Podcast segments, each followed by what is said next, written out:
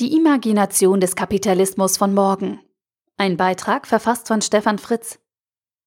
Mit seinem Buch Imaginierte Zukunft, fiktionale Erwartungen und die Dynamik des Kapitalismus bringt Jens Beckert uns zu einer neuen Sichtweise auf eben jenes Thema. Mit Akribie und Systematik arbeitet er wissenschaftlich profane Aspekte und erstaunliche Details und Schlussfolgerungen über das Wesen des Kapitalismus heraus. Grundlegend am Konzept des Kapitalismus ist, dass er unsere Sichtweise auf die Zeit ordnet, so Beckerts Meinung. Im Kapitalismus leben sowohl die Unternehmer als auch die Konsumenten in der Zukunft. Die Unternehmer erwarten durch ein neues Produkt, eine Investition oder eine neue Technologie eine höhere Rendite. Die Konsumenten träumen von der zukünftigen Erfüllung ihrer Wünsche, wenn sie sich endlich das neue Produkt XY leisten können. Das Kapitalismuskonzept zwingt uns also quasi dazu, uns ständig mit einer unbekannten Zukunft auseinanderzusetzen. In anderen Kulturen, etwa in China, ist ein Bezug auf die Vergangenheit oder bei einer Reihe von Naturvölkern der Bezug auf die Kreisläufe der Natur vorherrschend. Ob der Kapitalismus in Hinblick auf unseren zeitlichen Kulturbezug Ursache oder Wirkung ist, bleibt offen. Fest steht, er ist auf jeden Fall untrennbar mit unserem zeitlichen Kulturkonzept in westlichen Kulturen verbunden. Der zweite Pfeiler der Erkenntnis für Beckert ist der, dass der Kapitalismus ein soziologisches Kommunikationskonzept und damit ein Spiegel unserer Gesellschaft ist. Beckert macht uns so deutlich, dass die Kapitalismuskritiken der letzten Jahre und die Wortschöpfung Turbokapitalismus keine Kritiken am Konzept des Kapitalismus sind, sondern gesellschaftskritische Anmerkungen zu Auswüchsen in unserem Sozialgefüge. Sie können daher auch nur auf dieser Ebene behoben werden.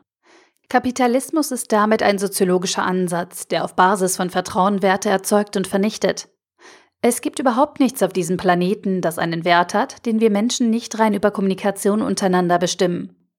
Es gibt auch keine echten Wertespeicher über Jahrhunderte, die einen realen Wert an sich haben. Im Kapitel Bausteine des Kapitalismus geht es um Geld und Kredit, das Versprechen zukünftigen Werts, sowie um Innovation, Imaginationen der technologischen Zukunft und Konsum, Wert durch Bedeutung. Die Detailaspekte geben tolle Einblicke und sind absolut auf den Punkt gebracht. Wie Georg Simmel es ausdrückt, ist Geld einfach eine Anweisung auf die Gesellschaft. Man kann also sagen, dass die Banken Zeit für die Wirtschaft kaufen. Eposito 2010 107. Stabilität einer Währung beruht ausschließlich auf institutionellen Strukturen und rhetorischen Bekenntnissen. Der Wert einer Währungseinheit ist kein Maß für den Wert eines Gegenstands, sondern ein Maß für das eigene Vertrauen in andere Menschen. Gräber 2012 53.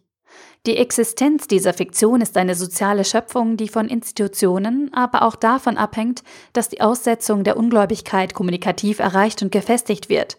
Beckert 2018. Aufregend und erfrischend erkenntnisreich ist auch das Kapitel über Instrumente der Imagination. In der Vergangenheit waren das unter anderem Orakel, Prophezeiungen und astrologische Deutungen. Aber diese Instrumente verloren in der von der Aufklärung geprägten modernen Welt an Legitimität. Wir haben uns also neue Instrumente der Imagination geschaffen, weil wir uns auf Orakel nicht mehr verlassen wollen. Diese Instrumente haben zwar nur wenig mehr Realitätsbezug, als aufgeklärte Menschen können wir aber an sie glauben. Im Unterkapitel Prognosen, die Erschaffung der Gegenwart, zeigt Beckert, dass sich klar belegen lässt, dass Prognosen vor allem eins sind, in der Regel falsch.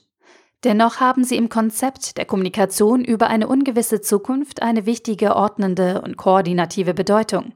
Interessant. Augenzwinkernd setzt sich Beckert auch mit dem Thema Wirtschaft auseinander. Wirtschaftstheorien, Kristallkugeln für die Berechnung der Gegenwart. Anders als in der Physik, bei der es um wiederholbare Experimente geht, die durch Randbedingungen an Klarheit gewinnen, ist es bei allen Versuchen der Wirtschaftstheorien Beckerts Meinung nach möglich, alles zu beweisen, weil die Randbedingungen das Feld so weit einengen, dass die Theorie eben nichts mehr mit der komplexen Realität zu tun hat. Auch Werkzeuge, die wir im Alltag benutzen, um wirtschaftliche Aspekte zu ordnen oder begreifbar zu machen, sind für Beckert Instrumente der Imagination. Dazu zählen neben Prognosen und Wirtschaftstheorien auch Geschäftspläne, Buchführung, Strategien und Marketing. In Summe ist das Werk wegen der vielen Bezüge und Zitate nicht einfach zu lesen und damit keine leichte Kost. Aber es sind schon wahre Schätze der Kenntnisse darin zu finden. Von mir gibt's daher eine klare Leseempfehlung.